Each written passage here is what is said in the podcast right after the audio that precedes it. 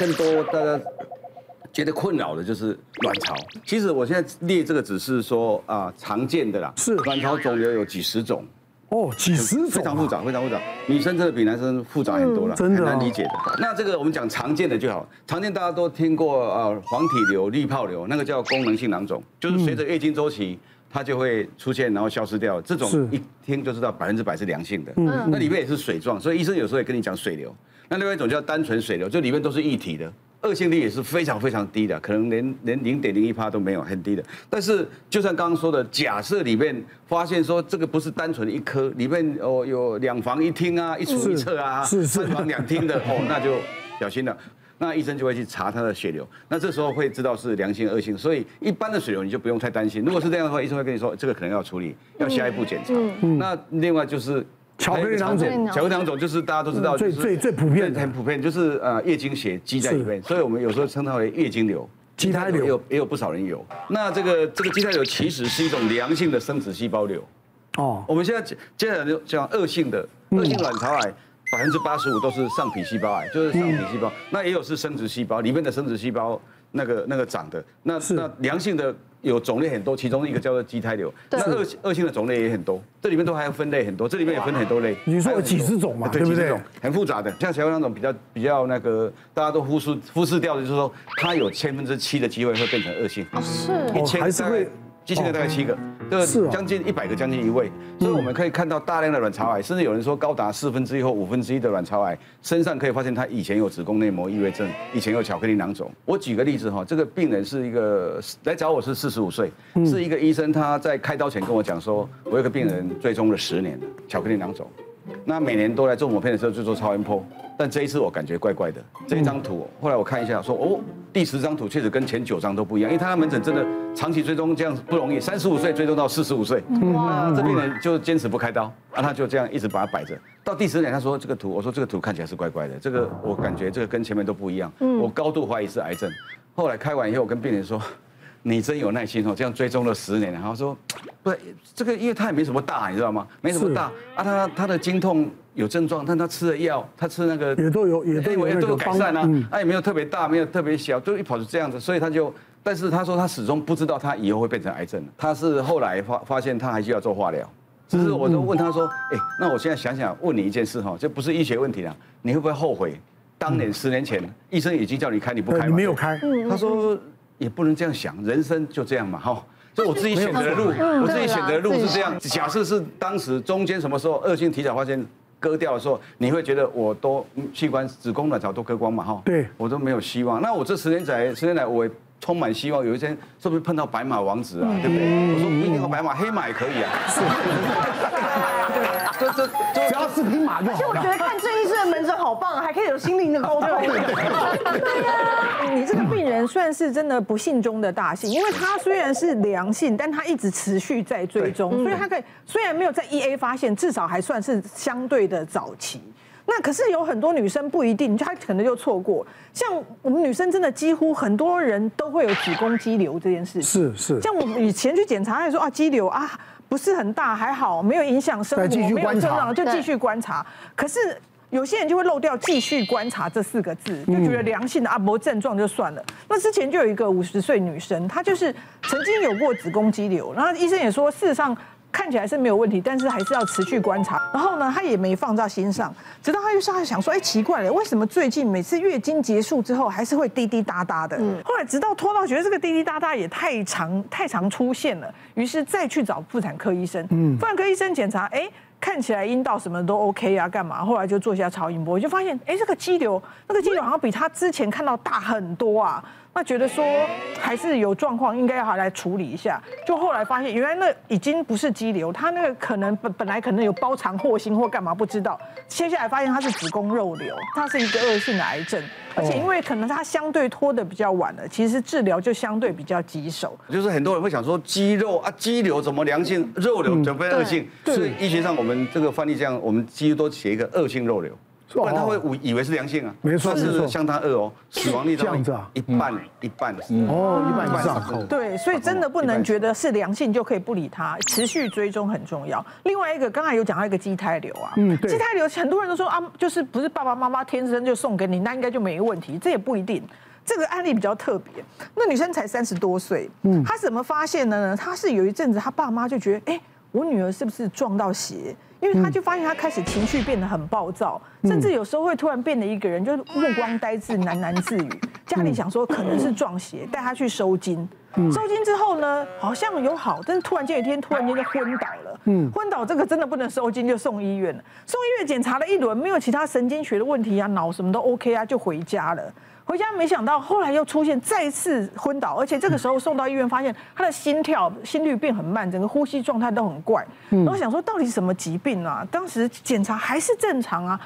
后来他运气很好，因为他这个接手的医生呢，他曾经治疗过类似的状况，就说：“哎，有没有可能很少见，但是真的发生在这个女生身上？检查真的被他发发现元凶是，他有一颗十几公分大的畸胎瘤。”嗯，那会想到这样子吗？对，然后他说：“这个畸胎瘤关我这个像像中邪一样的症状有什么关系？”他说：“你这个畸胎瘤呢？”罕见的引发身体的自体免疫攻击，那这个自体免疫攻击产生的自体免疫类似脑炎的症状。这个脑炎呢，虽然比较初步，但是就是造成你这个整个神经学相关的症状。所以真的元凶是他，处理掉他，后续做一些治疗，慢慢慢慢，哎，真的有一些好转哎。这个这个是蛮少见的，但是确实这个医生蛮蛮高明的，他会想到说这种少见的状状况。嗯嗯。那这个畸胎瘤哈，它本身其实是。良性刚刚说过，可是有少部分是恶性，是就是刚刚讲的恶性生殖细胞里面就有恶性的畸胎瘤，是大概占百分之二左右，不是很高，可是一百个还还是有两个。我们一般看到这个畸胎瘤，医生几乎都建议你开掉了。因为像巧克力囊肿，我们一般现在会主张说，你想怀孕的时候再开会比较理想。就是说，如果不是太大的话，那因为因为很容易复发，但畸胎瘤复发率没有那么高。因为是一般所谓复发，其实是因为当时周边没有办法拿得很干净，否则理论上你妈妈不会再送你一次礼物了。对 呀，对，是这样。它有时候是对侧，上次没有发现对侧又现在长出来了哈。巧克力囊肿是这样对待，但畸胎瘤不是，大部分的医生会建议你手术拿掉。为什么呢？它本身哦，它是一个就是单一颗，就像刚刚说的，没有隔间，但是它里面分很多层。哎，可以看一张我的这个开刀的照片哦。畸胎瘤有很多，这个是最夸张的案例了哈。还有一排牙齿，可以看到有一排牙齿有没有？有一排牙齿，这个畸形它有这个是比较少见的，非常非常罕见的。这已经长成成人齿哎。对对对，你看左上角可以看到它的毛发有没有？头发毛发一大堆的，对对。这种畸胎瘤我我看过大部分是头发比较多了，那也有甲状腺的很多甲状腺的。那我就有一次我记得。有一次我我我我在那个开刀的时候，用腹腔镜在开，开完以后在这边拉东西，一个口腔外科医生过来说：“哎，你在干嘛？”我说：“我在拔牙齿啊。” 他说：“你这么厉害，怎么这么神？你连这个肚子？”我说：“拔给你看啊！”我就拔出来，我说：“一次两颗嘞。”他一看，真的牙齿嘞！我说：“畸胎瘤啊！”因为那时候已经从那个腹腔镜一个小洞把它拉出来嘛。后来他看到真的吓一跳，我说：“就是畸胎瘤。”是哦。那这个这个这种情形呢，就是说。我们因为它的重量会不均匀，所以很多医生会怕你扭转，就是整个扭转掉的话就，就就就会剧痛。因为卵巢瘤两个常见的合并症，一个是扭转，一个是破裂。那所以这种就是我们一般会会觉得说，呃，建议开掉比较理想啊。但是也有也有人也是不开。我也碰过一个案例，三十多岁哈，他他他一直追踪，他就想说都没有大都没有大。有一次我说，哎，不对啊，我觉得你这个突然大很多。他说好吧，那就开掉，开下来恶性。哦，我说。那也不知道前几年会不会良性呢？那现在不要后悔了。就刚刚我们讲的说，事情就这样嘛。拍完以后做化疗，哎，还怀孕呢，月经都恢复正常，怀孕。所以他说，我就跟他说，哎，这个不一定不能生哦。你你你你这个你这种哦，跟一般卵巢癌不一样，不一样，子宫不要拿掉，对侧卵巢不要拿掉，保留着，生育机会是有的。呃，之前遇过一个还蛮有趣的一个案例啊，就是三十几岁女生，然后她因为肚子下腹很痛，所以她先去看消化内科，她说她最近觉得。尿尿尿不带出来，然后肚子又很痛，然后消化内科就说：“哎，你这个不应该是来看我啊，你要去看妇产科。”然后结果他去妇产科之后，妇产科就把他转来急诊。为什么？因为妇产科说：“哎，他可能呃就是膀胱，呃膀胱就是可能膀胱无力，所以他尿不出来，转过来急诊导尿。”哦，问了之后我就说：“哎，所以你尿尿会痛啊？最近尿不太出来？”他说：“对啊，最近就尿尿一直不是尿得很干净。”然后他就说：“哎，那个妇产科有先帮他扫超音波。”他就说：“哎，看起来有一个有就尿滞留嘛，所以转来急诊，我们就帮他插尿管。插完尿管之后，哎，确实尿出来也没有很多啦，三百多 CC。嗯，那看起来三百多 CC 应该理论上不会那么膀胱那么胀的一个照片。对，所以我要等他尿完之后，导完尿之后，我说，哎，都光了，我们再扫一下，就还是看到一颗，我们就再会诊一次妇产科。然后就有那个女生就在那边说，哎，可不可以先帮我打止痛，因为她很痛。嗯，然后说你们导尿是不是帮我弄到什么？就是破皮还是怎么样？哎，那边很痛，然后我怎么可能导尿？怎么可能破皮又那么痛？然后打了止痛药之后，他就一直痛在上面冒汗，然后上面哀嚎。然后那时候就是很好玩，就整个急诊那时候好像四点，半夜四点多都很安静，就听到一个女生这样啊，就就就叫的很奇怪啊。然后布帘拉起来，然后反正就家属就这样说，哎，那那是怎么样？那是怎么样？然后我就赶快 call 妇产科说：“哎，主任，你你再下来看他一下，我觉得他那个可能是卵巢扭转。”他说：“卵巢扭转，那要不要先做个电脑断层？”就去看，确实是一个卵巢扭转。有时候卵巢良性的水流不不一定要开刀啦，可是当它大于六公分以上的时候，其实它还蛮容易，因为它重量的关系，是会导致它扭转。然后扭转的时候，其实非常痛，因为它非常痛。可是柯医师，如果他没有长东西，卵巢有可能扭转吗？有，也会啊，你就水流很少见，卵巢本身扭转。因为我有一次真的是下腹痛到，我是因为别的的原因，最后检查出来别的原因去急诊，然后那时候一去急诊说很痛啊，怎么样？然后我也是冒冷汗，然后我当然没有叫，但是我就一直希望可以跟我打。你为什么不叫呢？因为我可以忍。你哪里扭转？就是没有。然后医生那时候我就说我真的很不舒服，然后给他就是跟他比位置，因为其实我已经痛到根本不知道在哪里痛了，这样。然后医生居然。就是斩钉截铁说你卵巢扭转，然后我一听到在病人我说卵巢会扭转，我又没做什么事，他为什么会扭转？哎，你都不知道我们搞完扭转有多痛。你扭你扭转不知道搞完会扭转，你会扭转扭了扭了，他不搞扭转了。